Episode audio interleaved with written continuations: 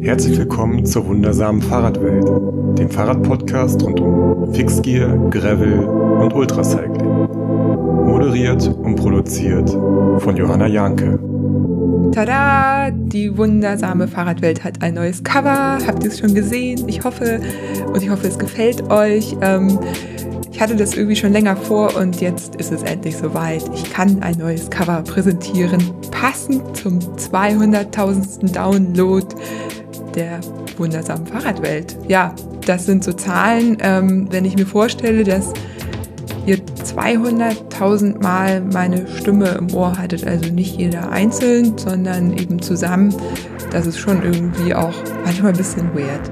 Aber ja, ähm, freue mich natürlich total. Als ich angefangen habe mit diesem Podcast, war es so, ach, wenn sich irgendwie 100 Leute darüber freuen, dann freue ich mich auch, weil mir geht es eigentlich in erster Linie auch darum, irgendwie Inhalte, Wissen, das Wissen von meinen Gästen auch weiterzugeben, weil es einfach ein Thema ist, also oder es ist ein Bereich, in dem einfach viel auch äh, einfach durch sich mit Menschen unterhalten überhaupt erst weitergegeben wird. Also es gibt hier keine keine Anleitung zum Ultrafahren oder keine Anleitung zum Bikepacking. Im Grunde ist es ja so, dass jede und jeder, die in dem Bereich irgendwie aktiv ist, für sich ihre eigenen Lösungen finden muss. Seid super individuell. Und ich finde mal, das geht am besten dadurch, dass man sich das anhört, was andere machen oder das liest, was andere machen oder sich das abguckt von Bildern und dann eben herausfindet, was für einen selber das Beste ist. Ja, mein heutiger Gast ist auch meine neueste Neuentdeckung sozusagen. Anna Orenz. Und die Geschichte dahinter ist so, Anna Orenz ist den Two Volcano Sprint gefahren jetzt gerade vor einer Woche, hat den gewonnen, ist zehnte overall geworden und ich hatte sie auch verfolgt, hatte sie irgendwie so ein bisschen verlinkt und wusste aber gar nicht, dass sie Deutsch spricht. Das hat mir dann erst Raphael erzählt und ich war ja irgendwie schon ganz traurig. Fiona war nicht dabei, Andrea war nicht dabei, also meine beiden Freundinnen, die diese Rennen eben mitfahren und die ich dann auch gerne dazu natürlich interviewe, waren halt beide nicht dabei. Und dann erzählt mir Raphael, ach, die Anna, sie ist vor 20 Jahren ausgewandert aus Deutschland und äh, hat zwischendurch in England gelebt und noch in ein paar anderen Ländern und lebt jetzt in Spanien. Ja, da habe ich gleich äh, bisschen recherchiert und die hat tatsächlich alles gewonnen, was sie mitgefahren ist. Also das allererste Rennen war damals das Transatlantic Way Race. Das ist sie zwar zusammen mit ihrem Partner damals gestartet, der musste aber ähm, scratchen und dann ist sie alleine weitergefahren. Also es war jetzt kein richtiger Solo-Gewinn, da war sie aber trotzdem erste Frau. Aber wie wir ja alle wissen, muss man in der Kategorie finishen, in der man auch gestartet ist. Deswegen war das quasi kein offizieller Sieg. Seitdem ist sie noch ein paar andere Rennen gefahren, unter anderem Transpyrenees, Paris-Brest-Paris ist sie letztes Jahr auch gefahren und da Erste geworden. Also richtig beeindruckend, wie sie das alles macht, als alleinerziehende Mutter, woraus sie da ihre Kräfte schöpft und wie sie trainiert, das äh, teilt sie mit uns. Bevor es jetzt mit dem Interview losgeht, möchte ich euch noch den Supporter der aktuellen Episode vorstellen. Das ist Irie Daily, Streetwear aus Berlin seit 25 Jahren. Und was ich besonders schön finde an Irie Daily ist, dass sie mich erstens schon sehr lange supporten, ich schon sehr lange mit ihnen zusammenarbeite und dass sie aber nicht nur das machen, sondern im Allgemeinen darauf achten, dass sie sehr ausgeglichen supporten. Also sowohl Männer als auch Frauen. Und ihr wisst ja, dass das keine Selbstverständlichkeit ist. Ich finde, das sollte viel weiter verbreitet sein, dass Firmen sich einfach eine eigene Quote überlegen. Naja, was heißt Quote? 50-50, beziehungsweise gibt es ja noch Menschen, also die sich eben gar keinem Geschlecht zuordnen. Überhaupt äh, sollte beim Sponsoring Inklusivität beachtet werden, ob es nun äh, Frauen, äh, People of Color, ähm, Menschen mit Handicap sind. Also ich finde, da sollte man immer darauf achten, dass das eben ausgeglichen ist, dass der Support, das Sponsoring gleichmäßig verteilt ist. Und ich finde, Irie Daily macht das sehr gut. Überhaupt finde ich, dass sie super Projekte unterstützen, permanent an sich selber arbeiten. Ich hatte in der letzten Episode ja ein bisschen was zur Nachhaltigkeit erzählt, dass sie da ähm, ganz vorne mit dabei sind, eben immer äh, darauf zu achten, dass sie sich da eben immer verbessern, ihre Produktion transparent machen und im Grunde einfach probieren, so cool wie möglich zu sein. Ja, ich habe mir da gerade in der Urban Nomad Collection was rausgesucht. Was sind so sportliche Sachen, die ich auch gut auf dem Fahrrad oder beim Wandern tragen kann. Und ja, da schaut doch mal vorbei. Falls ihr irgendwie was braucht, schaut im Shop vorbei. Den habe ich in den Shownotes verlinkt. Und da findet ihr bestimmt was Schönes. Ach, und bevor ich es vergesse, noch eine kleine Neuerung. Also neben dem Cover gibt es noch eine zweite Neuerung. Und zwar wird der Podcast jetzt alle zwei Wochen erscheinen.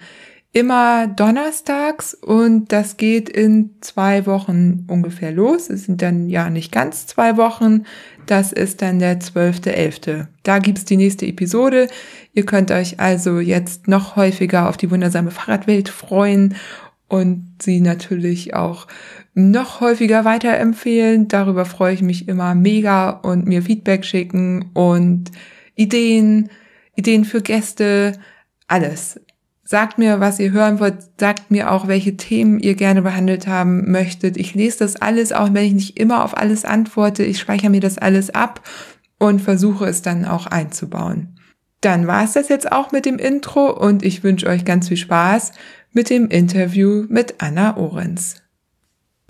Ja, schön. Ich sitze hier und in Spanien sitzt Anna Ohrens. Die hat nämlich gerade das Two Volcano Sprint gewonnen und ähm, ist deutschsprachig. Äh, das äh, betone ich jetzt hier so, Anna, weil ähm, ich habe natürlich die Listen durchgeguckt und habe gedacht, oh nein, da fährt irgendwie Fiona ist nicht mitgefahren, Andrea ist nicht mitgefahren. Wie kann ich denn jetzt überhaupt noch interviewen? Irgendwie, ich wollte so gern was zum Two Volcano Sprint machen.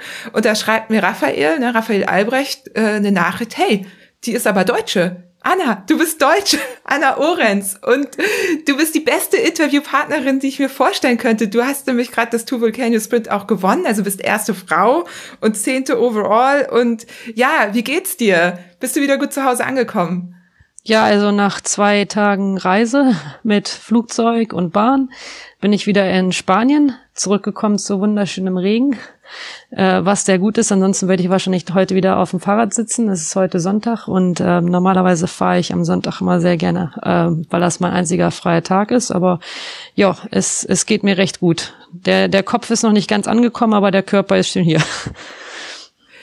Dein einziger freier Tag ist Sonntag. Jetzt ähm, habe ich hier eine Liste ähm, mit äh, Rennen, die du mitgefahren bist und Ergebnissen, die du eingefahren hast. Ich, das passt jetzt gerade nicht ganz so zusammen mit dem, ich fahre sonntags, weil das ist mein einziger freier Tag. Ich lese mal vor. Also 2017 bist du als Paar gestartet ähm, nicht als Paar angekommen, dazu kommen wir vielleicht noch später, warum das so war, warst als erste Frau inoffiziell. Ne? Wir wissen ja, als wenn man als Team startet, muss man auch als Team ankommen, deswegen geht das dann nicht in die offizielle Wertung rein, warst aber schnellste Frau. Ähm, Übrigens das Jahr, in dem auch Björn Lehnhardt das Rennen gewonnen hat. Das haben ja auch viele verfolgt. 2018 bist du die Race Across France Challenge gefahren. Die ist 1100 Kilometer lang erste Frau geworden. 2019 bist du die Transpyrenees gefahren, auch die erste Frau und achte overall.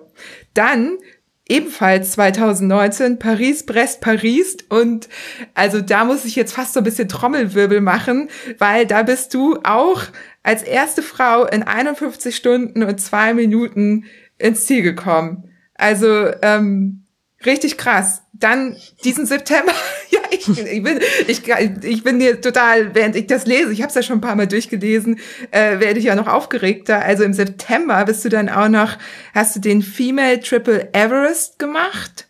Ähm, und jetzt Two Volcano Sprint, erste Frau und zehnte in der Gesamtwertung. Also krass. Äh, ja, also mit einem Tag, also einem Sonntag in der Woche kann man doch sowas gar nicht machen. Also muss da so ein bisschen erfinderisch sein. Äh, James Hayden hat das ja mal gut beschrieben äh, vor vor ein paar Wochen, als er gesagt hat, so Trainingspläne, die müssen sich halt um den um den Berufsalltag herumwickeln. Da muss man dann erfinderisch sein. Ich hatte am Samstag zum Beispiel jetzt in diesem Jahr hatte ich immer nur einen halben Tag Arbeit, ähm, auch davor, als ich in England noch gewohnt habe. Und dann fährt man halt mal so vier, fünf Stunden an einem Samstag und dann kann man äh, Samstag und dann kann man am Sonntag dann den ganzen Tag fahren. Äh, meine Tochter ist inzwischen ein bisschen älter, die ist sehr froh, wenn sie mich mal für eine Zeit lang nicht in den Haaren hat. Sagt mir dann immer schön, die Mama, geh mal aufs Fahrrad.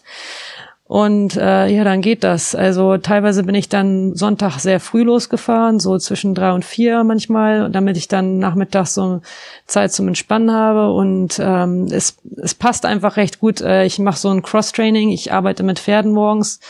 Da ähm, macht man viel Gewichtheben beim Ausmisten oder beim Reiten und äh, dann bleibt man auch damit so ein bisschen fit. Dann abends äh, zwischen äh, meiner anderen Arbeit hatte ich dann immer noch Zeit, jetzt auf den Turbo zu gehen für eine Stunde und dann halt äh, ja die Woche über auf dem Turbo Trainer für eine Stunde oder halt auch mal ein bisschen länger ähm, im Sommer, wenn wenn dann länger Licht war und am Wochenende dann so längere Fahrten. Also es hat recht gut gepasst. Ähm, ich, ich glaube auch, dass es vielleicht besser ist, qualitativ äh, weniger zu machen, also qualitativ hochwertige Sachen zu machen und weniger zu fahren, als einfach nur sinnlos ganz viel zu fahren. Das, das, das klappt schon. Und wenn man das möchte, dann findet man dafür Zeit. Ja, voll gut. Ich habe gerade einen Podcast aufgenommen zum Thema äh, Familie und äh, Radsport irgendwie und Ultra natürlich äh, in Verbindung zu bringen. Und ganz viele haben Angst einfach, dass sie so, sowas gar nicht mehr machen können. Ne? Überlegen vielleicht irgendwie eine Familie zu gründen oder irgendwie sind da gerade bei. Und ähm, du bist Mutter, du bist auch noch alleinerziehende Mutter. Also wie krass eigentlich, ne? Und so wie du sagst, das, äh, wenn man es schlau schlau anstellt, dann geht das auch irgendwie. Hast du denn einen Trainer oder eine Trainerin, die dir so bei der Periodisierung oder so hilft vom Trainingsplan? Ja, ich also ich arbeite zusammen äh, mit Luke und Max Gibbons. Äh, Luke Mosley. Luke Mosley ist ein Coach aus England.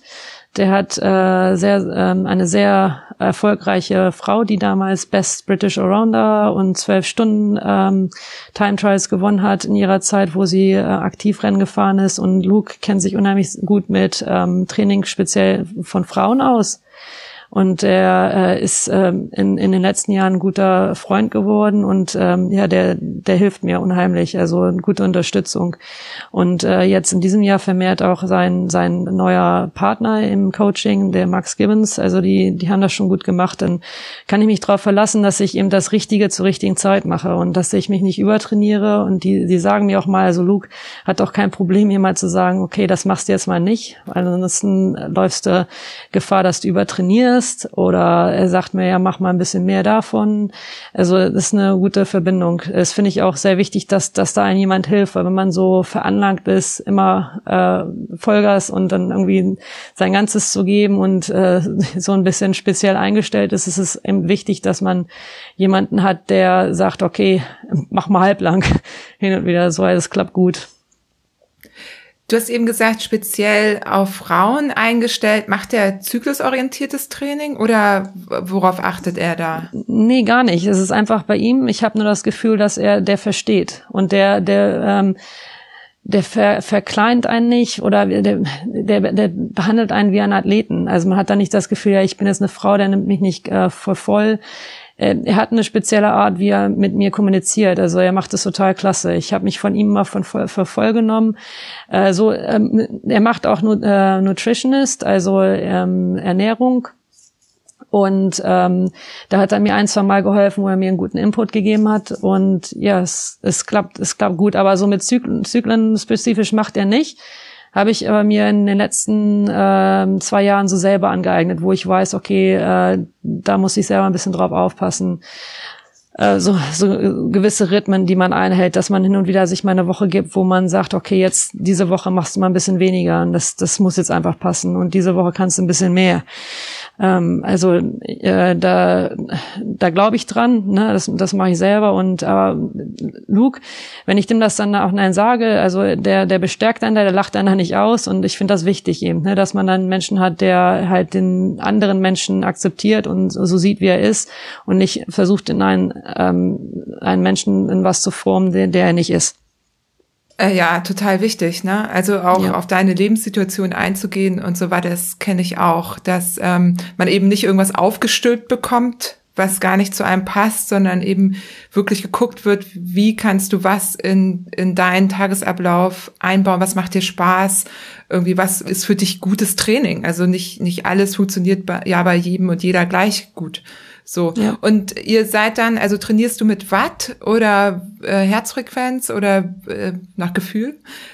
Ein bisschen von allem. Also ähm, teilweise hatte ich äh, zwei Fahrräder, eins für draußen, eins für drinnen und dann ähm, halt mit einem Powermeter auf, auf dem Turbo immer mit Powermeter, also nach Watts. Und ich habe jetzt verstärkt, nachdem ich angefangen habe, vier Berge zu fahren hier in, in Spanien, habe ich auch äh, auf die ähm, Heartrate geguckt und äh, Luke. Ähm, die Trainingspläne sind alle nach, nach Watson, alle nach Power, äh, weil es einfach sehr präzise ist und sehr effizient. Also es, das passt halt. Dann sehe ich halt die ähm, Verbesserung und, und sehe halt, wonach ich mich richten kann am besten. Ich fand, das passt für mich einfach am besten.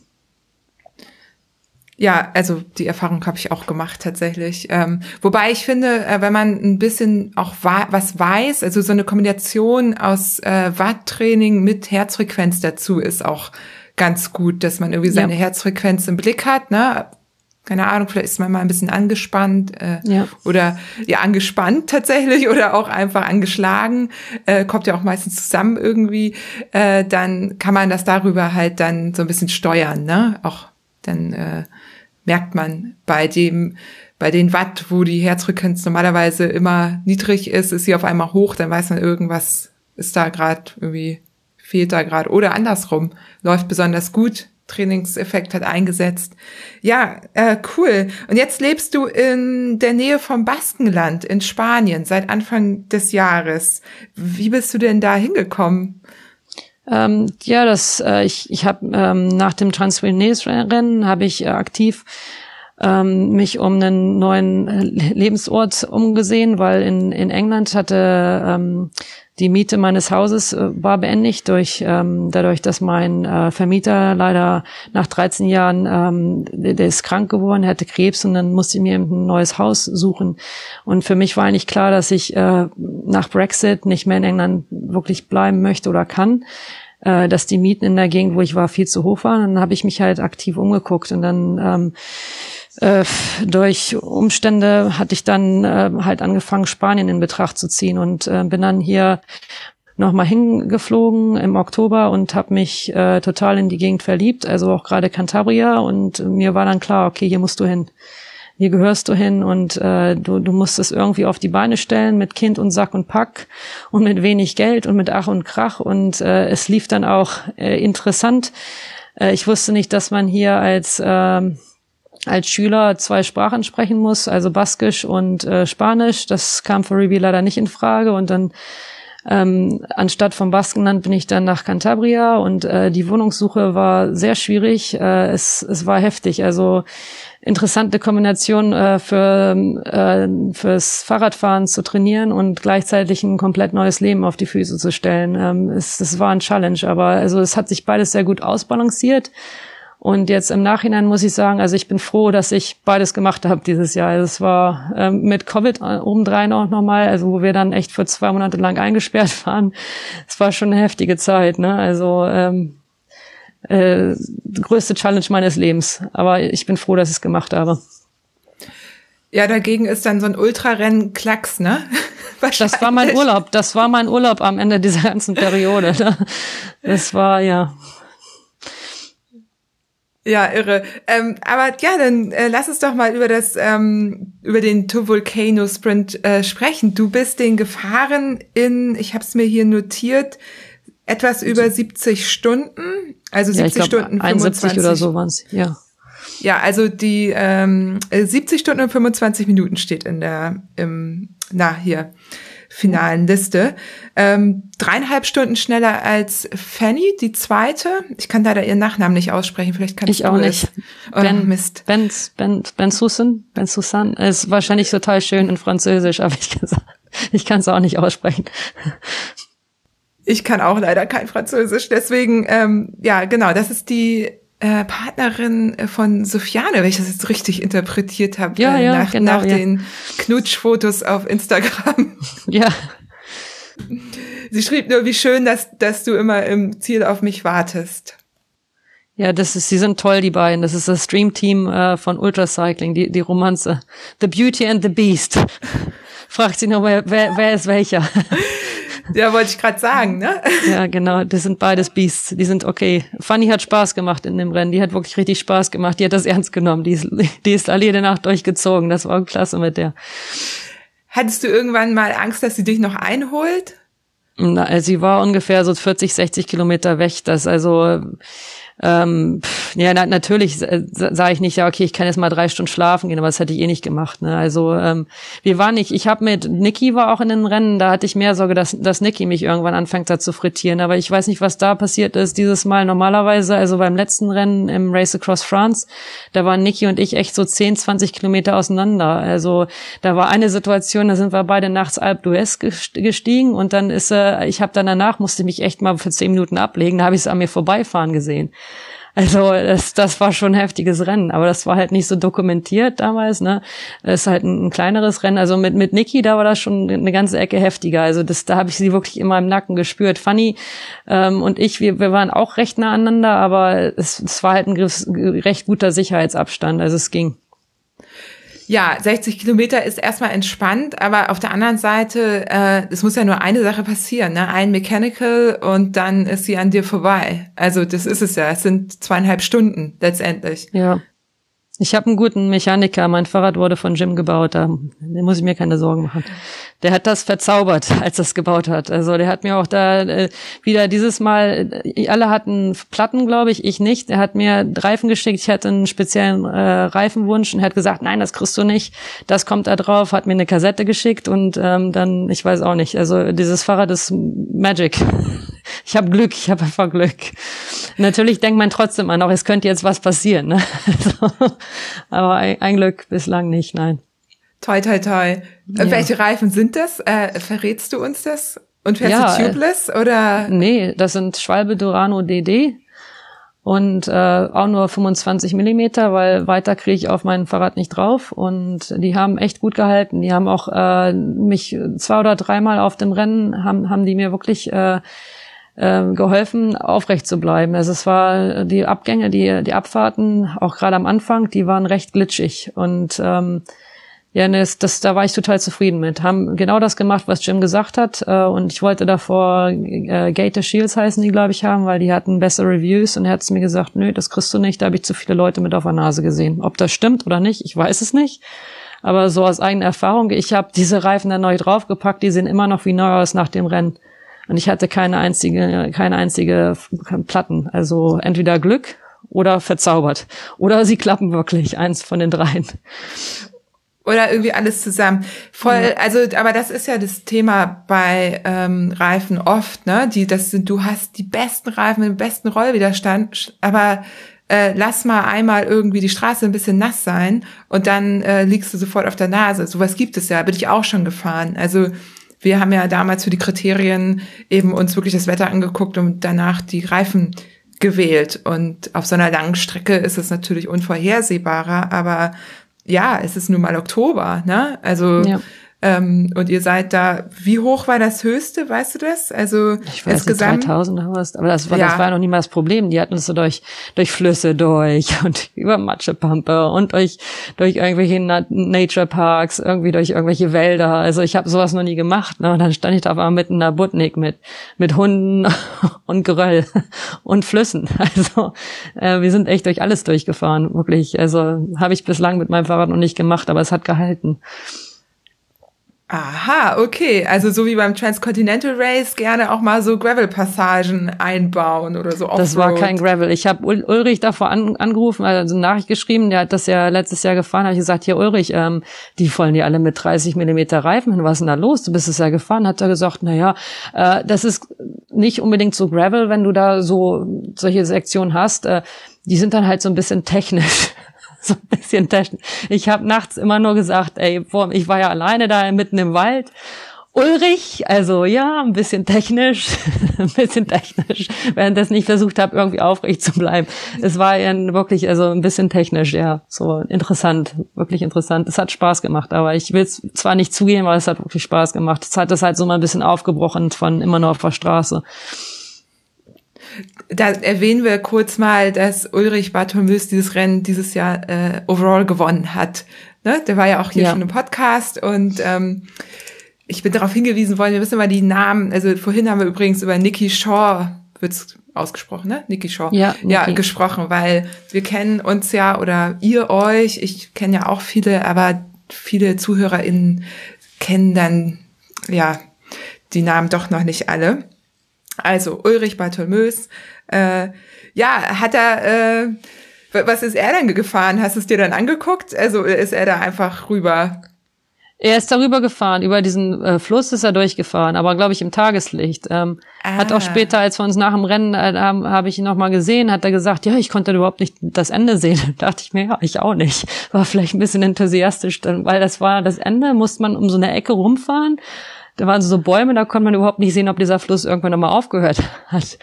Und ich bin dann da enthusiastisch, dachte mir, okay, ich habe jetzt so ein paar so Gravel-Sessions gemacht oder wie auch immer man das will, ich komme da bestimmt durch. Das ging nicht so gut. Das war halt, war halt nicht so lustig, aber äh, es hat, ich bin recht schnell getrocknet. Also er, Ulrich, äh, ich weiß, ich habe keine Ahnung, was er für Reifen gefahren hat. Er hatte, glaube ich, einen Platten, ich nicht ich hatte sein sein Innertyp hatte ich mir vorm Rennen musste ich mir vor ihm noch eine Innertyp abkaufen. Äh, die hat die war ähm, lucky für mich. Also die hätte ich nicht gebrauchen müssen. Äh, hatte ich Glück, keinen einzigen Platten und bin über alles drüber gefahren und durchgekommen irgendwie bis auf den Fluss. Voll gut. Und du hast gesagt, ähm, die größte Herausforderung war dieses Mal äh, die Begegnung mit den Hunden, aber du bist noch Schlimmeres gewohnt aus Spanien. Ja, die Hunde, ja. Ja, also vier. Die, jedes Mal, ich hatte mich gerade so wirklich schön abgelegt und dann in dem Moment, wo ich bequem war, kamen sie alle raus und haben auch echt nicht mehr aufgehört zu bellen.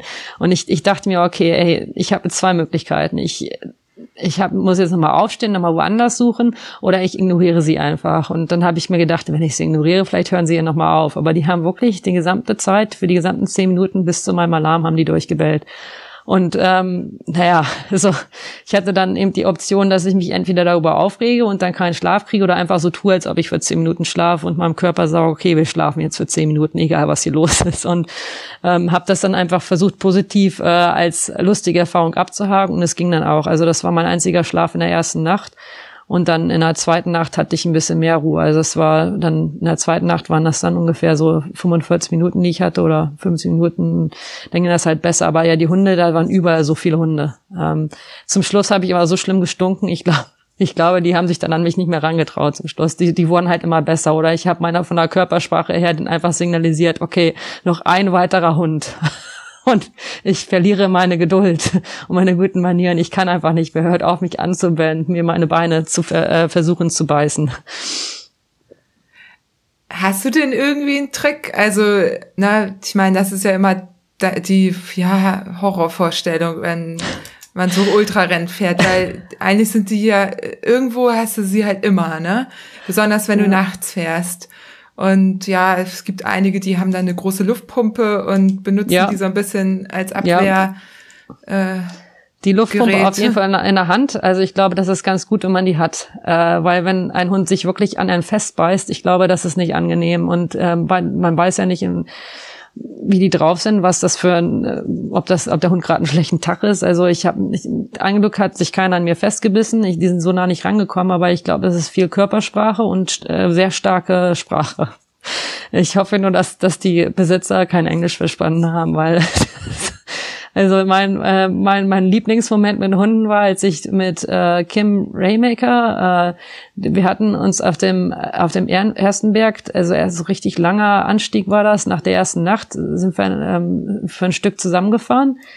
Und da äh, kam so ein Hund an und er war, er hat das total toll, so ganz ruhig und ist an dem vorbeigefahren. Dieser Hund hat ihn angekläfft wie verrückt und äh, wollte halt ständig an sein Bein springen. Und dann, als ich vorbeigefahren bin, habe ich ihm echt, also ich möchte das jetzt nicht unbedingt wiederholen, aber habe dem Hund halt den, das Wort zum Sonntag gegeben und, und Kim wurde genau ganz ruhig. Ich meinte so, Kim, ich meinte nicht dich. Übrigens, ich meinte nicht dich. Ich habe ihn danach nicht mehr gesehen. Also es, hat, es hat für den Hund geklappt und äh, dummerweise habe ich auch meinen Fahrtgenossen äh, danach nicht mehr gesehen. Also ich glaube, man muss da einfach sehr ähm, mutig sein für ein paar Minuten. Wenn die Angst riechen, dann ist es halt vorbei. Dann nehmen sie dich halt als äh, Fluchttier an und dann haben sie Spaß. Ne? Alles klar. Ja, also wir hatten beim Transcontinental Race nur so zweimal die Situation, wo uns wirklich tagsüber aber auch Hunde hinterhergelaufen sind. Und ja, wir sind einfach ein bisschen schneller gefahren, weggesprintet. Äh, das funktioniert tagsüber ganz gut, weil ja. dann laufen die auch nur kurz hinterher. Nachts begegnet man dann ja eher so den Rudeln. Ne? So, so war das zumindest da in Bosnien und, und Albanien. Das ist dann richtig unangenehm, weil ja. die, ja ja, man hat ja. sie dann von allen Seiten, ne? links, rechts, vorne, hinten und dann stehst du dann da wie in so, in so einem Thriller. Okay. Ja. Welcher, welcher greift als erstes an? Welche Seite wendest du dich? Ich versuche mal das Fahrrad irgendwie zwischen Hund und mir zu halten.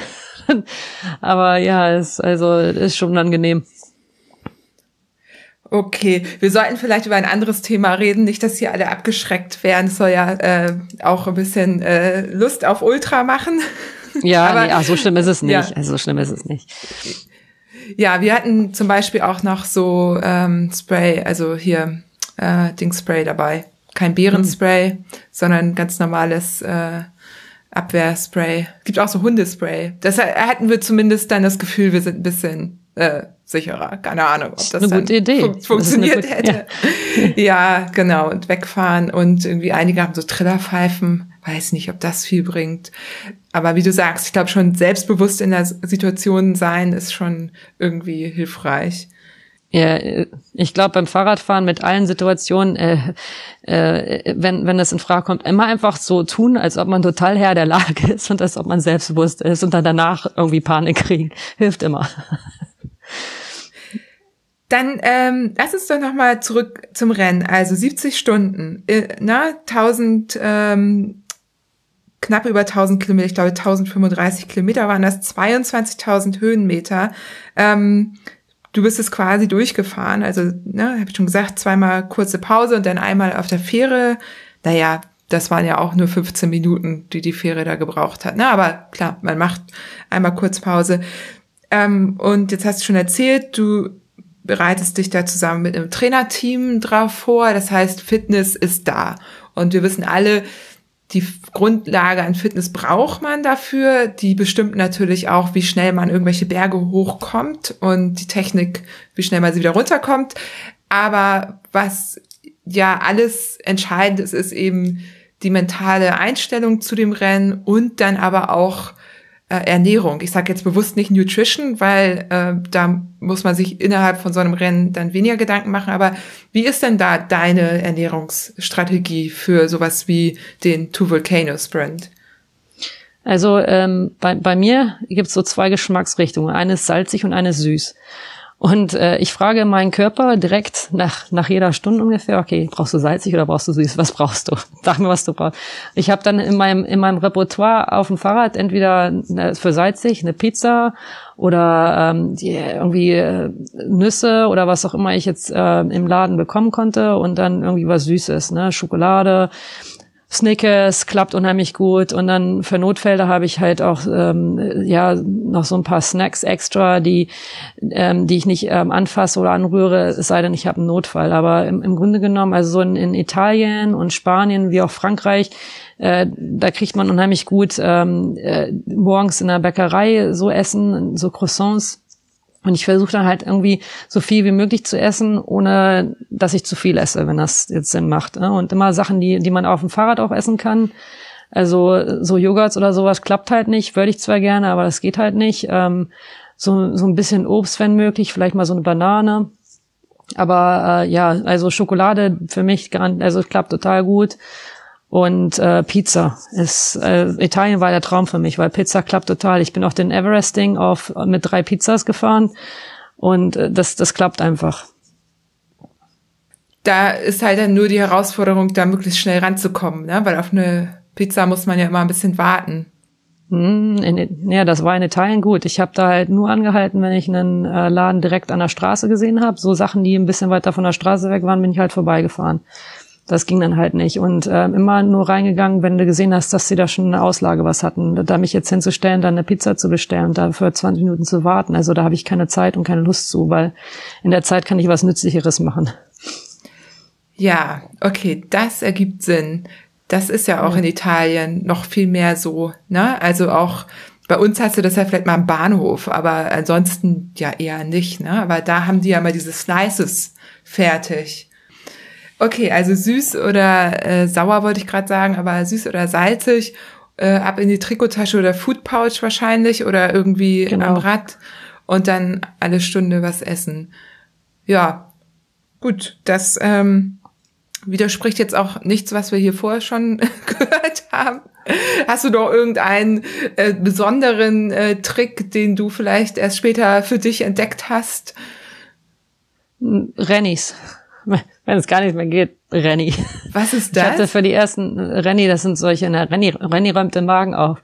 Ich habe für die ersten zwei Rennen hatte ich mir oftmals dermaßen den Magen verdorben. Ich bin äh, Transatlantic Way Race gefahren und äh, so ungefähr 20 Kilometer vor der Finishline dachte ich, es ist eine tolle Idee, ein Kilogramm ähm, Eis zu essen mit Waffeln. Das war interessant. Also ich habe das halt einfach so raus auf die Waffeln drauf gegessen, hat mir dermaßen den Magen verdorben und damals wusste ich noch nichts über Rennies äh, das, ich hatte halt einfach nur Bauchschmerzen. Und jetzt inzwischen, egal was ich esse, wenn es gar nicht mehr geht, ein, zwei Rennies und Renny räumt den Magen auf und dann geht's wieder weiter. Solange man verdauen kann und Nahrung zuführt, kann man weiterfahren. Ne? Also es ist halt nur wichtig, dass man, das ist diese, diese Rennen, die sind ja nicht, nicht unbedingt nur ein Sport, das ist halt auch ähm, ja so ein Essmarathon. Also wer am meisten essen kann und die meiste Energie behalten kann, der hat halt ein besseres Rennen. Ja, okay, die muss ich mir mal angucken. Da äh, habe ich tatsächlich noch nichts äh, so von gehört gehabt, aber auch das ergibt Sinn. Hast du denn äh, jetzt zum Beispiel beim Two Volcano Sprint irgendwann mal ein Tief gehabt? Und wenn ja, was machst du dann? Also das Tief, das ich hatte, war, da bin ich in einen Fahrer, ich möchte jetzt den Namen nicht unbedingt erwähnen, einfach aus Rücksicht, aber ich bin, habe den in der ersten Nacht begegnet und er hat zu mir gesagt, dass er nicht mehr fahren möchte. Und ich weiß halt, dass er unheimlich viel schon gefahren ist und das hat mich unheimlich traurig gestimmt, weil er war in so einer, in einem Moment, das war eigentlich auch ein schöner Moment, weil er hat sich dafür entschlossen, nicht mehr zu fahren, weil er seine Familie mehr sehen möchte. Aber irgendwie, es war so eine Situation, hat mich so an Michael Ende erinnert, äh, im, im Sumpf der, ähm, wie hieß das nochmal, im Sumpf der, äh, der Traurigkeit oder wie auch immer, ne, wie man irgendwie so ja so stecken bleibt und nicht mehr weiter kann und das war halt so, so eine dramatische dramatischer Moment. Also das das war traurig und ich habe dann zu ihm habe mir ihn angeguckt, dachte mir, ey, weißt du, ich habe jetzt auch Lust einfach aufzuhören, aber ich kann das ich ich bin da einfach nicht für veranlagt. Ich wenn ich sowas anfange, dann versuche ich das ähm, fertig zu machen, aber ja, ich verstehe schon, wo was er meint, was er fühlt, ne? Also ein sechsjähriger Sohn zu Hause, da will man hin, den will man sehen. Ähm, aber das war traurig. Also das war für mich, war das der Tiefpunkt, der, der komplette Tiefpunkt. Ähm, aber ja, ich bin dann eben weitergefahren. Er hat dann auch noch ganz lieb gesagt, hier, ich werde dein dort verfolgen und äh, gutes, gutes Tempo und mach weiter. Ähm, und dann, ja, dann danach ging es, also da hatte ich eigentlich keine schlimmen Punkte. Das, äh, die, die, Schmer die Schmerzen durch meine fehlende Chami-Creme äh, in der zweiten Nacht waren schon ein bisschen heftig, aber ähm, war eigentlich kein Tiefpunkt, war nicht so eine Sache. Das ist mir irgendwie auch erst aufgefallen nach ein paar Stunden, dass ich einfach so ja sehr uncomfortable war. ähm, das, das ging, aber ja, dieser Moment mit diesem mit diesem Fahrer, das, das war glaube ich der schlimmste. Und mit dem hattest du dich kurz unterhalten oder ihr habt euch getroffen oder wie? Ja, der war auf der, auf der Strecke, dass ich hab, ich bin an dem mehrere Male vorbeigefahren, dachte mir, warum hält der andauernd an? Also was, was ist hier los? Da hat er irgendwie an einer, ähm, einer Tankstelle angehalten, dann hat er nochmal angehalten. Ich bin immer an, irgendwie andauernd bin ich an dem wieder vorbeigefahren, ist er an mir vorbeigefahren und dann auf einmal ähm, kam er hinten von, von hinten herangeschossen. Ich glaube, er wollte aber nur mit jemandem reden, sagt er, ja, ich, ich scratch jetzt, also für mich ist vorbei. Und ich glaube, er wollte einfach nur mit jemandem reden in dem Moment. Und ja, haben wir uns kurz unterhalten. Ich habe dann noch versucht, ihn dazu zu überreden, natürlich, dass er, dass er weitermacht, aber er wollte nicht mehr. Der war dann raus. Ich hoffe ja, dass er nächstes Jahr wieder zurück ist. Ich glaube, dann wird er wahrscheinlich. Ja, also äh, kann ja für ihn genau die richtige Entscheidung gewesen sein. Ne? Also Scratchen ist ja auch nicht leicht. Ähm, Nein. Ich unterhalte mich auch immer wieder mit Menschen, die ähm, sich wünschten, sie würden manchmal scratchen, weil man sich eben auch ähm, damit sehr doll selber quälen kann. Ne? Also es ist ja so. Ähm, auch das ist eine Überwindung oder auch mal Sachen aufzugeben, ist viel schwerer, als die zu Ende zu bringen manchmal. Ne? Ja, ähm, auf jeden Fall. Aber ja, ach, ja, ja, aber dass das ein bisschen traurig ist, vor allen Dingen, ähm, du kannst das, also ich habe jetzt hier auch sofort äh, Gänsehaut bekommen, weil wenn man Kinder zu Hause sitzen hat, ne, also Partner ist ja auch schon ein Thema, wenn die zu Hause sitzen, aber Kinder zu Hause sitzen zu haben und dann sich so die Zeit für solche Sachen rauszunehmen, ähm, ist halt auch, äh, das muss man ja für sich selber immer wieder irgendwie rechtfertigen. Ja, das muss man. Das, und das ist auch für mich unheimlich schwierig. Also das erste Rennen, das ich gefahren bin, war auch das erste Mal, dass ich meine Tochter für mehrere Tage nicht gesehen habe. Und äh, ich, das, das, das war das äh, Transatlantic Way 2017. Das war unheimlich schlechtes Wetter. Und dann bin ich ähm, zum Schluss alleine gefahren. Ich habe sie angerufen und äh, war auch am Wein, meinte, hey Ruby, was soll ich denn machen? Ich, soll ich zurückkommen? Und sie hat mir dann nur ganz cool gesagt, ja, du kannst zurückkommen. Wer ist, fährst du das fertig? Und da war die neun Jahre alt und so ist sie auch immer geblieben. Also die, ähm, ich habe Glück, die ist unheimlich ähm, selbstständig. Ähm, sie hat mich diesmal, glaube ich, auch wieder so ein bisschen vermisst. Jetzt ist er erst gerade erst mal in Spanien, die war dann hier bei Freunden. Ähm, aber ich habe unheimlich Glück, die, äh, die merkt halt, dass mir das auch gut tut und das, das macht ihr dann halt auch Spaß. Ne? Jetzt als ich nach Hause komme, meint sie, ja, du bist ja unheimlich müde, aber du bist ja so ausgeglichen.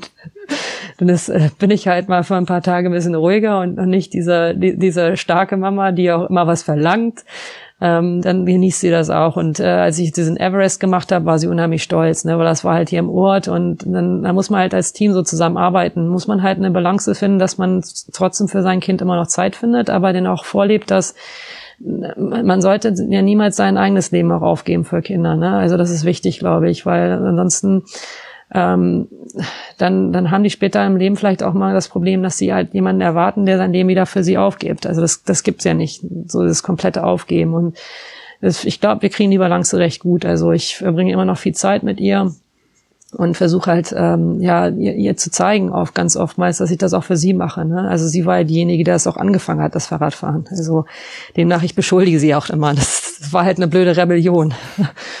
hat halt nicht ganz so geklappt, wie sie das wollte. Ihr seid aber ja auch, äh, da springe ich jetzt relativ weit zurück, als sie, doch, da war sie neun oder war sie sieben? Ja.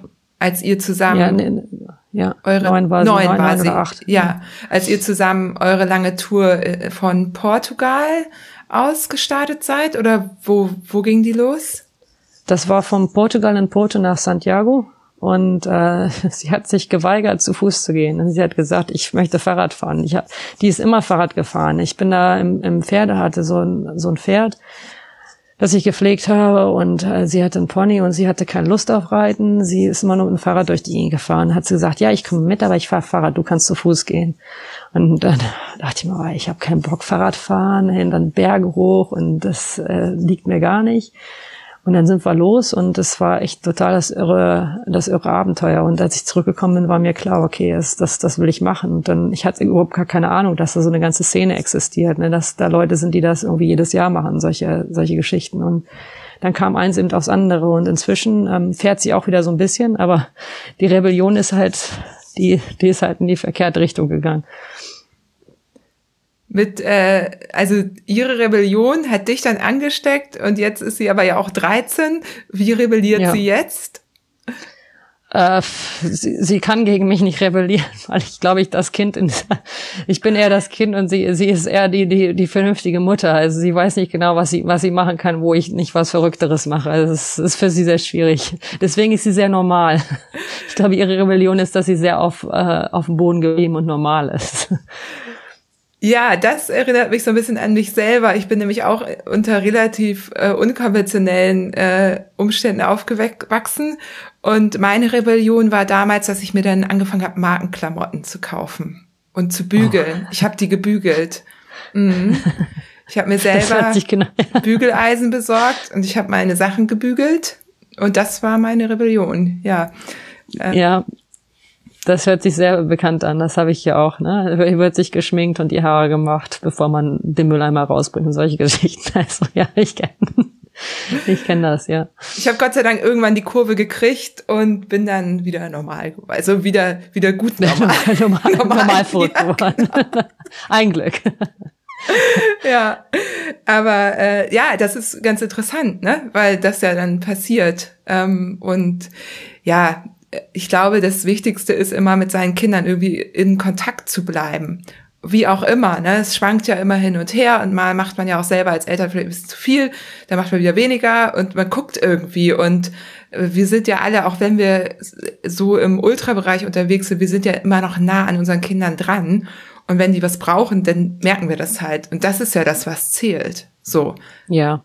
Die will ja auch, sie, sie, hat mir, sie hat mir auch versprochen, ein Rennen fährt sie mit mir. Also mein letztes Rennen, das ich mal fahren werde, das fahre ich mit meiner Tochter. Ähm, und äh, ich habe eigentlich auf so langere Geschichten habe ich keine Lust, weil ich möchte nicht so lange von ihr wegbleiben. Aber also wir haben da schon ein, zwei Pläne, was wir immer machen. Wenn sie mal so 16 oder 18 ist, kommt jetzt drauf an, wie, wie schnell sie fit wird. Aber dann wollen wir einmal losziehen und einmal einen zusammen machen. Dann übergebe ich an sie. Und äh, sie ist um einiges schneller als ich. sie, hat, sie hat gefährliche Beine. Sie fährt jetzt immer Single Speed zur Schule. Also äh, ich, ich freue mich schon drauf, wenn ich ihren dort sehen kann. Das wird schon gut. Wenn sie es mal macht oder wenn sie keinen Bock hat, dann ist auch gut. Brauche ich mir wenigstens keine Sorgen machen, dass ich nachts nicht schlafen kann, weil meine Tochter irgendwo in der Gegend rumgeistert. Mega gut. Ja, das fällt mir auch gerade auf, wenn ich so deine Liste angucke. Ne? Du bist maximal, äh, das längste waren jetzt ähm, das Transatlantic Way Race. Das sind so zwei fünf, wenn ich das jetzt richtig ja. erinnere. Genau. Ähm, da ist man dann ja zehn Tage maximal weg. Ne? Genau, genau je nachdem, wie viele Kilometer man am Tag macht. Das Thema hatte ich auch in dem Familienpodcast mit David. Äh, der sagte auch, der äh, hat auch eher die Rennen äh, so auf dem Zettel, die so zwischen 1000 und 2000 oder ein bisschen drüber sind, weil du ja mit Familie, mit Kindern, dann äh, willst du nicht drei Wochen weg sein. Und das ist ja das, nee. was du für sowas wie das Transcontinental Race schon auch brauchst, ne? mit Ankommen, wieder abreisen, bisschen Puffer einbauen so war es zumindest bei uns, ne? Ja, nee, auf jeden Fall. Also in drei Wochen, das ist fast ein Monat, ne? Und also ich würde es fahren, aber mit mit Ruby, ich glaube nach zwei Wochen, das äh, ich habe jetzt hier in, in Spanien musste ich zwei Monate ohne sie ähm, hier bleiben und das, das zerreißt mich. Ich, ich will einfach so lange nicht von ihr wegbleiben, weil ich weiß, das sind jetzt nochmal so drei, vier Jahre, die wir zusammen, oder vielleicht fünf, die wir zusammen haben. Kommt drauf an, wann sie, wann sie dann loszieht und äh, selber irgendwo wohnt. Und die Zeit, also bis dahin, das, das ist einfach für mich wichtiger. Und ich finde dann, man kann auch ein gutes Abenteuer in drei, vier Tagen haben. Das ist ja eh mal eine Woche. Da muss man nicht unbedingt ganz so lange fahren. Ist zwar ein bisschen schade, aber es gibt halt auch noch wichtigere Sachen als Rennrad zu fahren. Was mir auch noch bei der Recherche aufgefallen ist oder worüber ich gestolpert bin, ist äh, das Adventure Syndicate. Die haben dich auch supported. Du bist nach Girona eingeladen worden und ich finde die ja großartig. Magst du da noch ein bisschen was zu erzählen, was die gemacht haben, wie die dich supportet haben? Ja, also das war, da hatte ich gerade angefangen, Fahrrad zu fahren und das war eine klasse Begegnung und ich bin da äh, äh, habe diese Anzeige gesehen, dass sie da äh, so ähm, vergünstigt an ähm, äh, also Frauen, die gerne anfangen wollen, Ultra zu fahren, so einen Platz zu vergeben haben. Da habe ich mich dann dafür beworben und war dann im, in Kontakt mit Emily Chapelle und äh, bin dann da ein Wochenende hin, damals mit meinem Freund Alex und äh, ja, wir sind da abends auf, äh, aufgetrumpft und dann hat Emily gesagt, ja schön, Alex, dass du Anna bei hingebracht hast. Du kannst, du weißt ja, wie der Weg zurück ist und äh, wir, wir sehen uns dann irgendwann mal, ne? Tschüssi. So, und dann war ich dann halt untergebracht bei den Frauen. Ne? Alex ist dann abends nach Hause gefahren. Sie, oh, ich hätte mir einen Text holen sollen, aber das war halt auch so, eine, so, so ein klasse Moment irgendwie. Ne? Es war halt für, für uns Frauen direkt aus und äh, da waren halt, äh, der, der Coach war da, aber es war klasse. Man hat sich irgendwie so untereinander gefühlt und habe dann da Paula Regner getroffen, die damals ja auch äh, das erste Transatlantic Way äh, Rennen gewonnen hat und ähm, die hat sich darauf vorbereitet. Dann habe ich Karen Toasty getroffen in dem Camp und das war ähm, ja Louise Soplanet, das, äh, die war auch dort. Die ist, in, ich glaube, Transcontinental hat sie ähm, Versuch gehabt zu fahren und ganz viele total klasse Frauen getroffen. Bin mit Emily zusammengefahren. Wir sind auch seitdem befreundet gewesen. Und die haben mich halt, äh, ja, also ähm, super drauf vorbereitet. Wir haben da in den zwei Tagen zwar nicht so viel Fahrrad fahren können, wir haben, glaube ich, so 100 Kilometer gefahren und ähm, sind so ein Schneesturm reingekommen äh, in den Pyrenäen. Aber was halt unheimlich äh, klasse war, die hat äh, Emily und äh, die, wie hieß die? Die, die, ähm, die andere, die, diese Mountainbike-Champion, die, die das mit ihr zusammen gemacht hat die beiden, die hatten irgendwie so ein Supermarket äh, Sweep hieß das, äh, wo man ähm, so hatte man Rennen am Ende der Woche, in dem man für das wenigste Geld die meisten Kalorien aus dem Supermarkt ähm, herausholen musste. Also war die ganze Gruppe von Frauen, hat sich, hat sich einen Supermarkt ausguckt und sind alle rein und äh, haben halt äh, ja für das wenigste Geld die meisten Kalorien gekauft. Und das war klasse. Das war eigentlich alles, was man wissen musste über über diese äh, Challenges. Also super gute Vorbereitung, Essen und Schnelligkeit. Ne? Ich habe den Supermarket Suite, den Originalen, habe ich glaube ich gar nicht mitgemacht, aber so zwei drei Probe äh.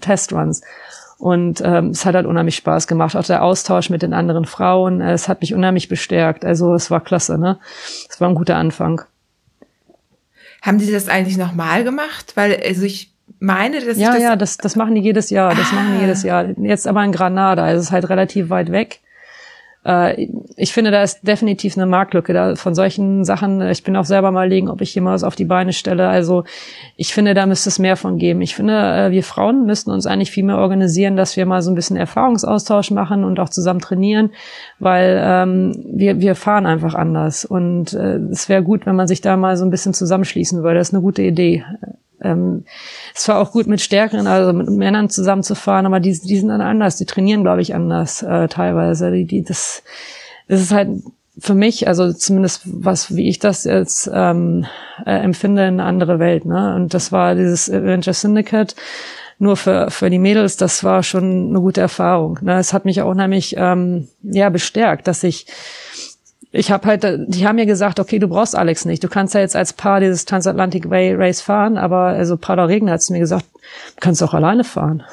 Natürlich kannst du das alleine fahren. Ähm, du kannst doch keinen Reifenschlauch austauschen, mach dir keine Sorgen, das bringen wir dir bei. Du kannst es fahren. Ne? Also das tut schon gut. Das ist ähm, klasse.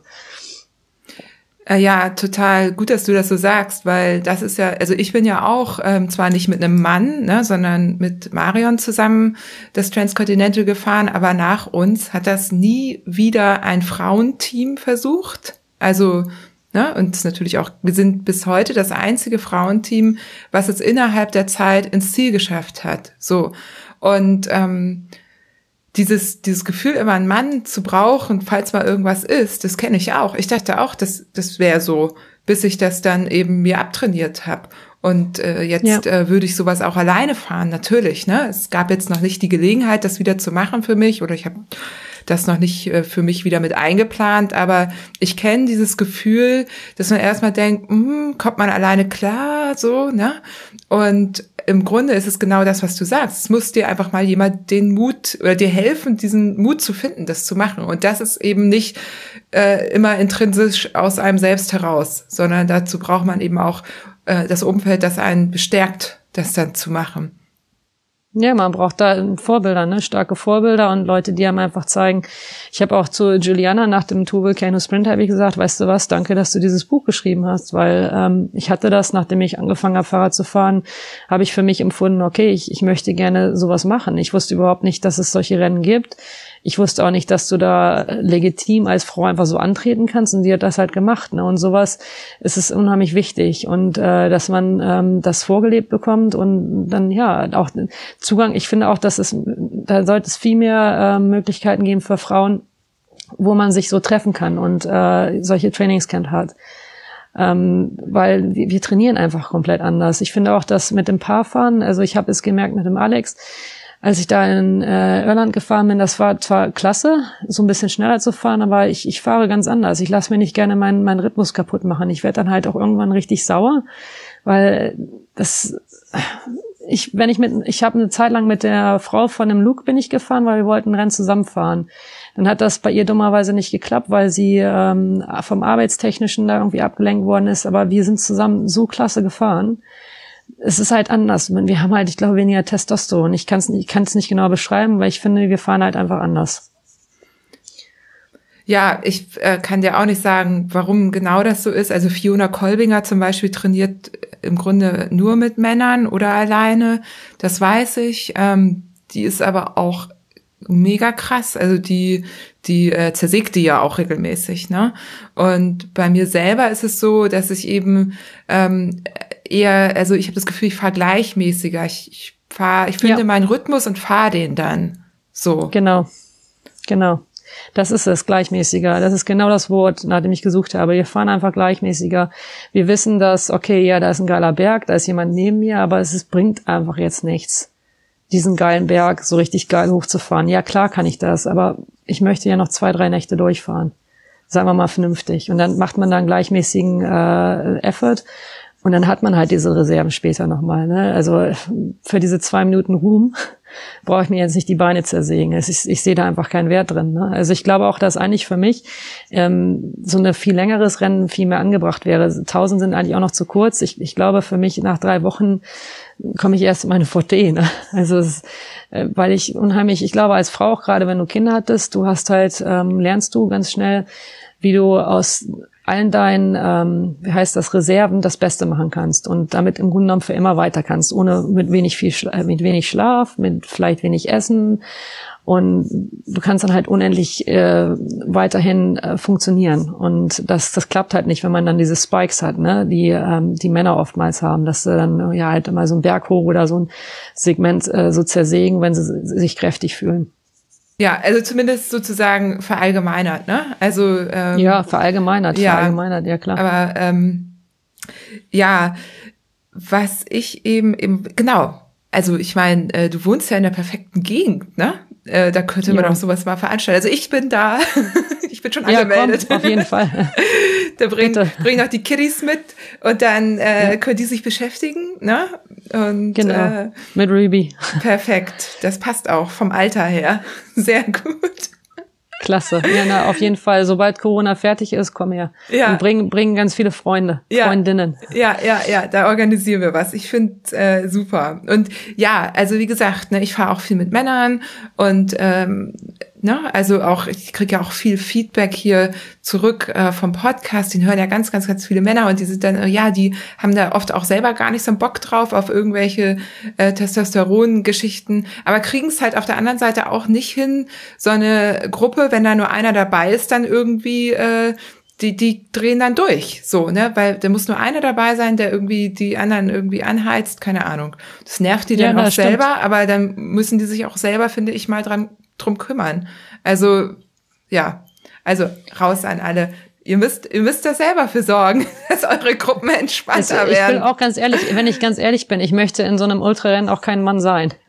Was, was die, die armen ersten drei da abliefern mussten für ihre, äh, weil das war echt heftig, ne? Also richtig heftig am Pushen gewesen und andauernd attackiert und so weiter. Ne? Es ist, also für, für mich ist, ist es einfacher, das zu machen. Ich genieße das mehr. Wobei, ich meine, ich muss auch ehrlich sagen, manchmal macht es auch ein bisschen Spaß, wenn man zum Aufwachen mal so ein bisschen Adrenalin kriegt und ein bisschen Speed kriegt kriegt. Ne? Also das, das hilft auch. Aber ähm, ja, es ist halt für, für die Männer, ich glaube, für die ist das heftiger, wenn mal einer an einem vorbeifährt, als für, für die meisten Frauen. Ich mag es zwar auch nicht, es kotzt mich zwar auch an, aber ich kann mir dann immer noch gut zureden. Ich glaube, als, ähm, als Mann ist es schwieriger, aber das kann, wie gesagt, das ist verallgemeinert. Vielleicht ist das nur meine, ähm, so wie ich es empfinde, wie ich es selber persönlich empfinde, aber ich, ich, ich finde es halt für mich einfacher. Ich glaube, das können die Männer aber auch für sich selber entscheiden in dem Rennen. Da gibt ja. es die, die vorne sich gegenseitig äh, die betteln richtig, ne? Und gucken. Ja. Und dann gibt es die, die das auch einfach für sich in ihrer Zeit fahren. Also, ne, zum Beispiel Raphael, ähm, der fährt das so, wie, ne, hat sich eine Zeit vorgenommen und fährt die so für sich, wie er sich das vorgenommen hat.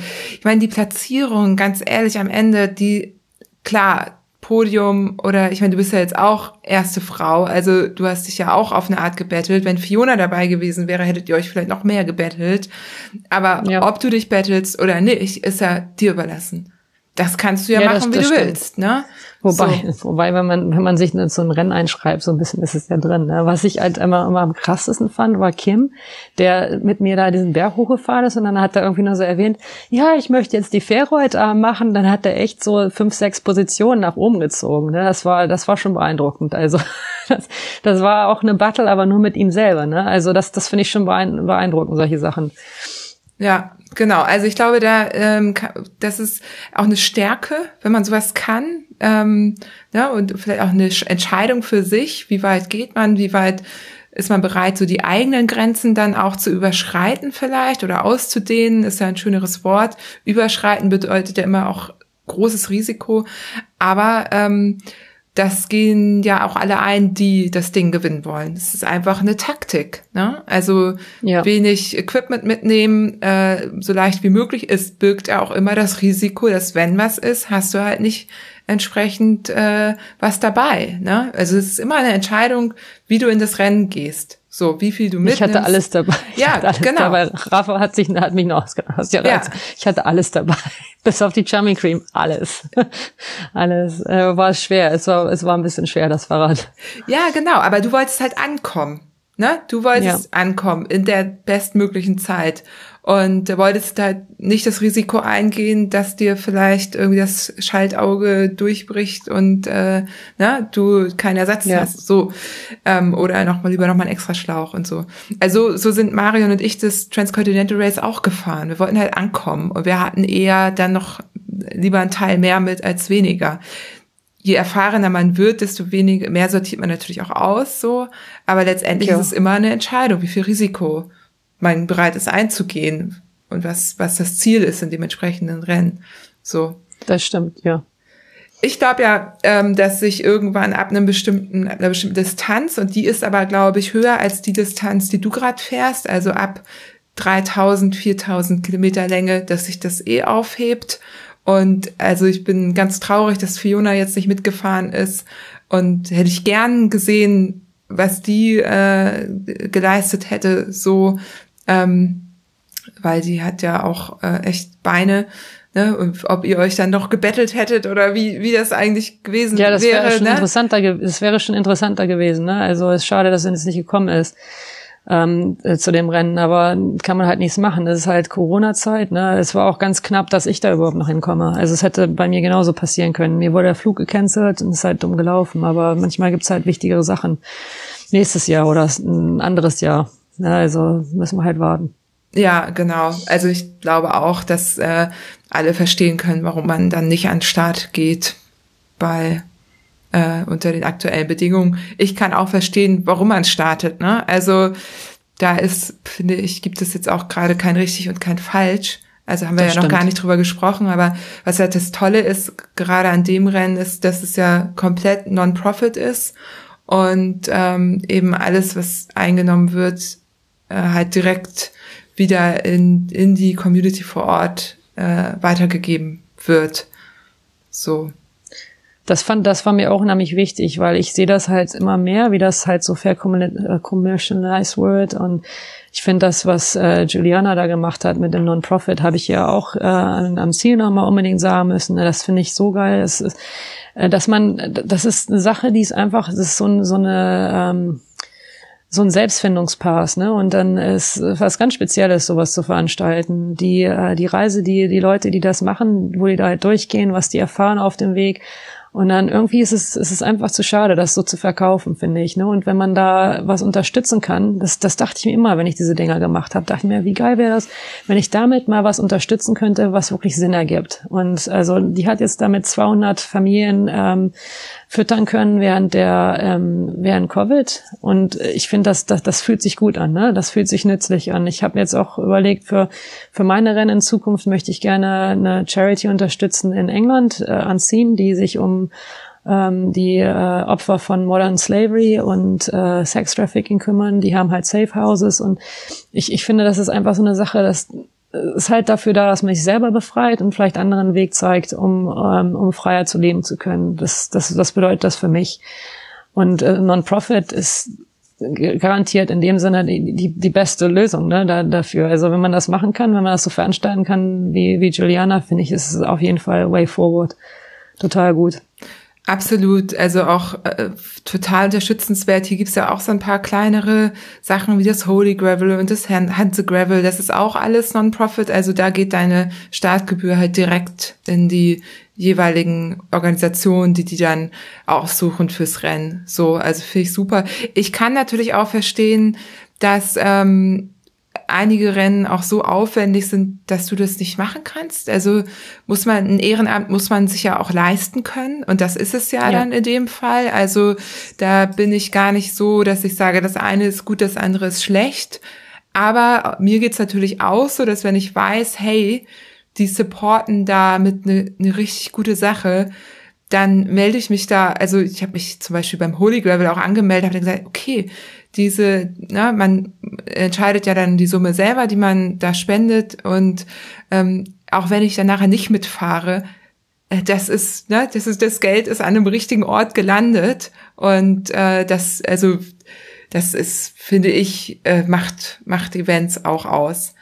Aber mhm. zum Beispiel jetzt beim Orbit, äh, ne, das ähm, wandelt sich ja auch gerade so ein bisschen um. Ich weiß halt auch, dass einige Rennformate so aufwendig sind in der Vorbereitung, dass du damit zwar dann vielleicht auch einen Teil kannst du ja auch so machen, dass du eben auch äh, spendest, ähm, aber dass im Grunde da du dir selber ja auch irgendwie äh, dein Einkommen teilweise mit finanzieren musst, so wenn du das ja. so ja, veranstalten willst. Na klar, also das, das macht schon Sinn, wenn man dann äh, fast ja Monat unterwegs ist, um diese Strecke zu überprüfen und dann auch äh, über zwei Wochen da vielleicht äh, aufbringt oder drei Wochen aufbringt, um da ähm, Leute zu versorgen, die dann im Rennen fahren. Na sicherlich, ne? Aber also wenn wenn es eine Möglichkeit gibt, so wie äh, Juliana das jetzt gemacht hat, finde ich das super, ne? Also das finde ich das finde ich klasse, weil immer höhere Renn, äh, Rennpreise, das ist zum Beispiel für mich auch jetzt so, so ein Ding. Ich kann mir halt manche ganz viele Sachen nicht leisten. Und äh, ich habe viele unheimlich Solidarität mit Leuten, die sich noch weniger leisten können. Ne? Und wenn ich dann ein Rennen fahren kann, das, das nicht so ein heftiges Price-Tag hat, zum Beispiel, ich würde total gerne äh, Rum fahren, aber irgendwie ist es mir auch zuwider, weil es halt dermaßen teuer und finde find ich, find ich auch fast schon so ein bisschen überpreist, ähm, dann, dann will ich das nicht mehr. Das ist halt nicht, nicht das, was, was für mich ist, vom, vom finanziellen. Ich verstehe zwar auch, dass es da gewisse ähm, äh, Auslagen gibt für die, die die bezahlen müssen. Aber ich mache halt lieber so Sachen, die, die so sind wie dieses Turbo Cano Sprint. Also es hat mir unheimlich gelegen. Das habe ich sehr, sehr gerne unterstützt.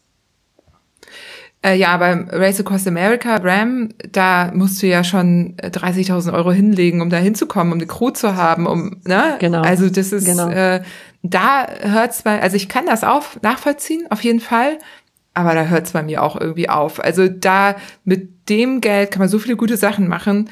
Ähm, genau. Und so ein, so ein Transcontinental Race, was ja eine ähnliche Länge hat, das kannst du für, für 3000 Euro fahren. Also ja. noch nicht mal. Wir haben so wenig Geld ausgegeben. Wir haben zu zweit, ich glaube, wir haben vor Ort für die zweieinhalb Wochen, die wir unterwegs waren, jede 750 Euro an Ausgaben gehabt. Da war alles drin. Also muss natürlich zum Start und vom Ziel zurückkommen. Aber also das ist einfach. Und das war ja auch zum Beispiel der Grund, warum Mike Hall das ja auch so organisiert hat. Es sollte halt zugänglich sein für so viele Menschen wie möglich. Ne? Dass es trotzdem mhm. noch immer noch nicht für alle so zugänglich ist, ist auch klar, aber es ist eben das Maximale rausgeholt. Das äh, Transcontinental Race ist aber jetzt auch relativ teuer geworden, muss ich sagen. Ähm, ja. Wir haben, glaube ich, auch über 400 Dollar bezahlt oder Euro, Euro oder Pfund waren's. Ja, also es war auch, also die quasi das Startgeld war auch vor zwei Jahren war das ja dann schon auch relativ teuer. Ja. Alles wird teurer. Ja, ja. Irgendwann fahren wir einfach alleine irgendwo lang unsere eigenen Challenges. Audax, Audax. Ja, ja. Ich meine, was kostet Paris, Brest, Paris? Ja, kann ich mich nicht mehr dran erinnern, aber das war, das war nicht so teuer. Wobei, das war auch ein, ein seltsames Abenteuer. Das war schon wieder äh, zu freundlich, ne? Also mit den ganzen S-Stops und ähm, ja, das, das war halt eine andere Sache, eine ganz andere Geschichte. Auch ein Abenteuer, aber so auf eine andere Art und Weise. Und nicht, ich, das, das war erschwinglich. Ich glaube, das war wirklich sehr erschwinglich. Und um die 100, 100 war das, glaube ich, oder 100 oder 200 Pfund oder was in der Richtung. Also es war nicht so viel. Das war nicht eine Sache, wo ich mir dachte, oh Mist, was mache ich hier? Ja, aber würdest du das nochmal machen? Nein. Nee. Das ist einfach, ich, ich, also viele Leute, ich, ich mache das ja also, damit ich mal so ein bisschen rauskomme, ne? Äh, und auch mal so ein bisschen Zeit für mich alleine habe und so viele Leute um einen rum dann äh, so in den Essstationen, ne, so, so ein Haufen Menschen. Ich fand, was ich, was mir am meisten Spaß gemacht hat, dieser Kontakt mit diesen äh, Volunteers, ne, die waren echt klasse, wo man da reinkam und alle haben einen total verstanden. Und dann auf auf der Strecke auch so ähm, manche Charaktere, die man getroffen hat, aber irgendwie, es war einfach zu, zu busy. Und auch die Strecke, dieses stupide einmal hin und her, äh, das kann ich auch umsonst haben, mache ich halt Everesting, ne? Fahre ich gleich einen Berg mal hoch runter. Ich mag stupide eigentlich ganz gerne, aber äh, dann dafür so so viele Qualifikationen zu fahren. Und äh, ich es ist einfach es war schön dass ich es mal einmal gemacht habe aber ich ich ich werde es nicht nochmal fahren. Also ich habe sowieso eine Regel ich fahre Sachen immer nur einmal. Mein mein Leben ist nicht mehr so lang ne? Ich habe weiß keine Ahnung wie lange ich noch habe aber ich versuche halt jedes Jahr eine Sache zu machen die ich noch nicht gemacht habe. Und ähm, ja also Paris Press Paris habe ich halt schon gemacht.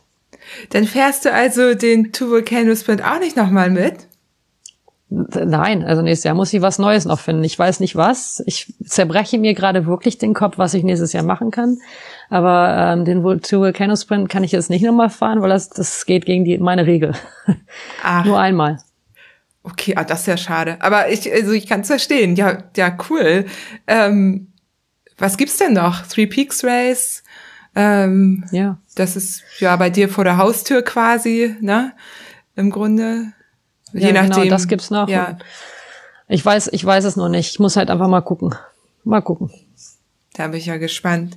Ja, was, ähm, worüber ich mich natürlich auch gefreut habe, als ich dich dann entdeckt hatte. Du bist ja jetzt meine neue Entdeckung, weil ich habe dich davor überhaupt nicht verfolgt. Also klar, dein Name, ne, wenn man mal so durch die ähm, Listen durchschaut bei den Rennen, da hat's schon geklingelt, aber da du ja nicht jetzt übermäßig präsent in den sozialen Medien bist ähm, und anscheinend ja in meiner Bubble dann auch noch nicht so ähm, und ich nicht dachte, dass du Deutsche bist, also das wusste ich einfach nicht.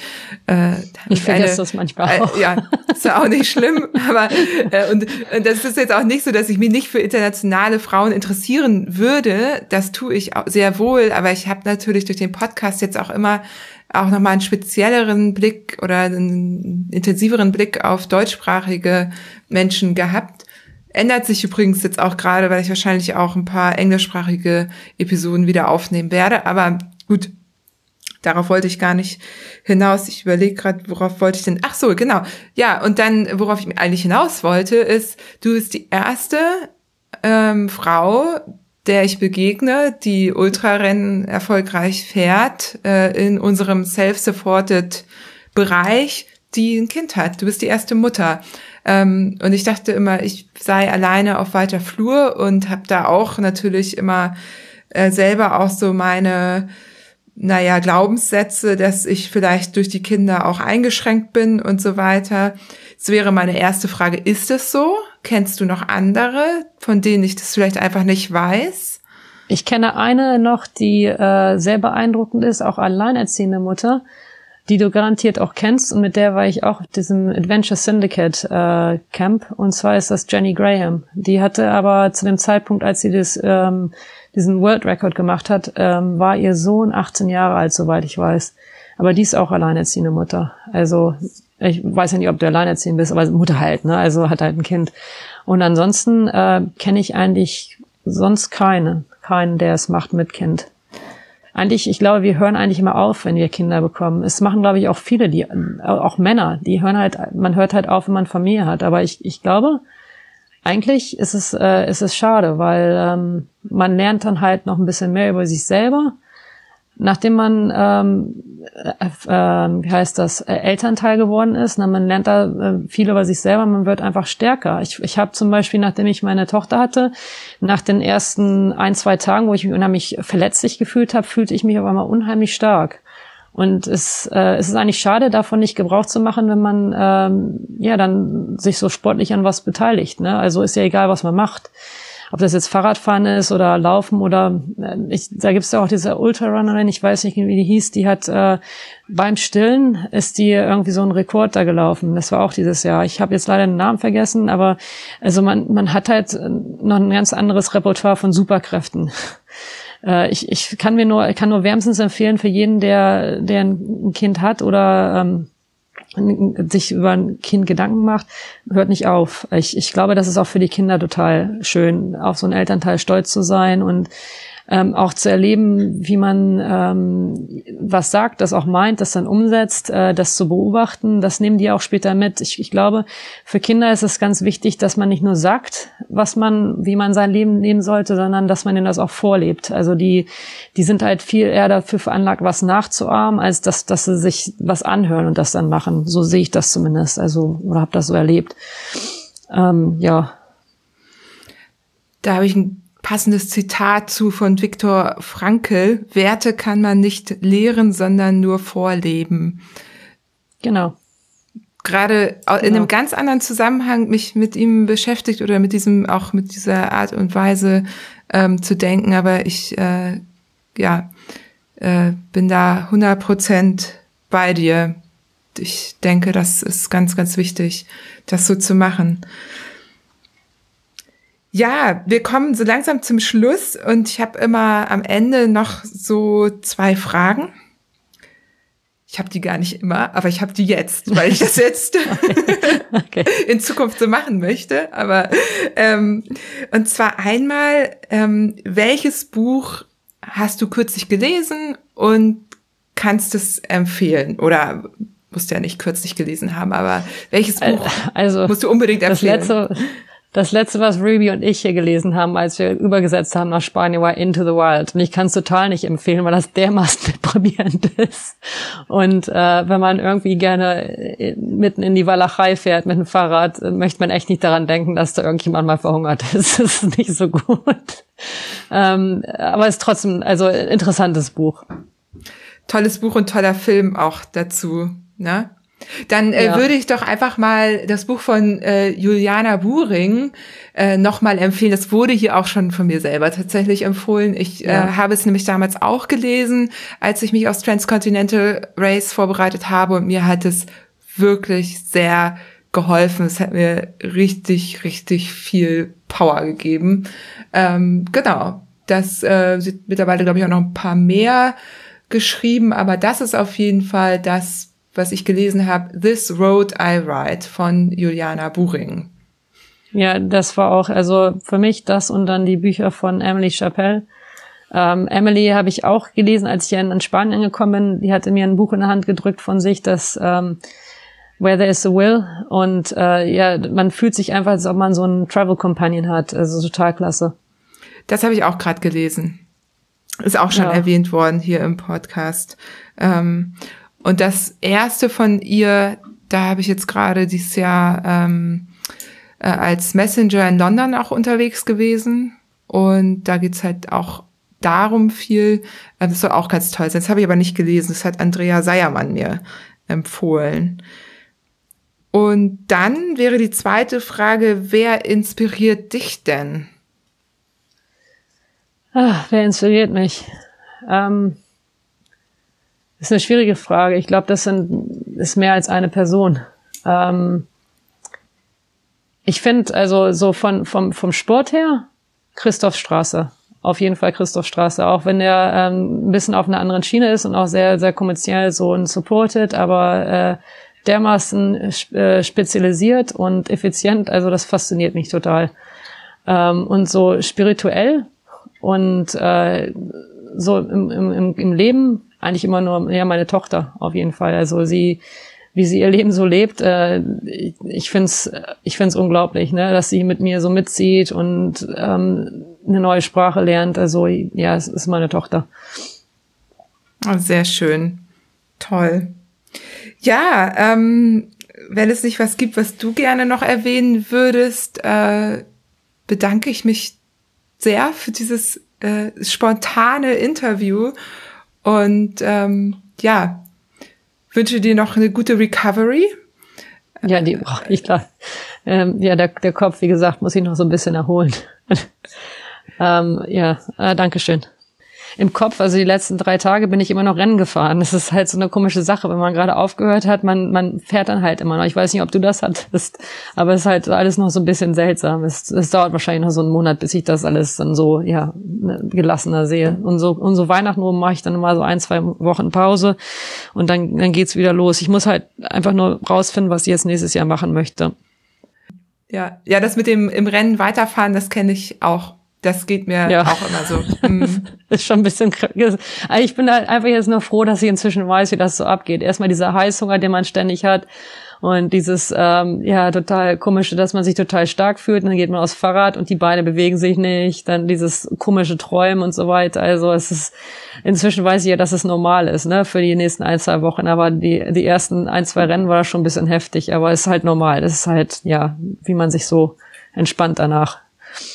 Ja, verarbeitet. Ja, solange es dir dann gut geht, also ne, hier im Podcast war ja auch schon mal das Thema irgendwie, dass man mental dann ja auch gerne mal in so ein Tief so ein bisschen sagt. Ähm, das haben aber die Menschen mit Familie haben das Problem so ein bisschen weniger, weil du dann sofort eigentlich abgelenkt bist und einfach Zeit hast, gerade dann auch mal für deine Lieben, ne, die du dann vorher nicht hattest. Das heißt, da wird so ein bisschen abgefedert. Nee, es geht, also es geht, da habe ich Glück. Wie gesagt, äh, kann ich dir noch recht geben, wenn man Familie hat, ne, dann wird man, man hat, ich glaube, das Wichtige ist, dass man so, so eine Arbeit hat oder so ein bisschen Normalität. Äh, ist halt bei mir gegeben, dass ich so eine Routine hat. Solange man eine Routine hat, geht man einfach zurück in die Routine und wartet einfach, bis der Sturm vorübergeht im Kopf und dann ist alles wieder gut. Das klappt schon. Ja, schön. Toll. Dann äh, wünsche ich dir noch einen schönen Abend und äh, genau, freue mich total. Wir bleiben in Kontakt. Vielleicht äh, können wir ja wirklich, äh, wenn Corona es wieder zulässt, ähm, wenn die Pandemie vorbei ist, was organisieren. Ich bin auf jeden Fall dabei. Wenn es der Super. Reisetrupp aus äh, Good Old Germany ist, den ich dann arrangiere ihn. Ich, wir machen, ich mache hier was klar. Wir, wir haben hier, machen hier ein Camp. Sehr schön. Ich freue mich drauf. Alles klar. Schön. Dann mach's gut. Super. Ciao. Tschüss.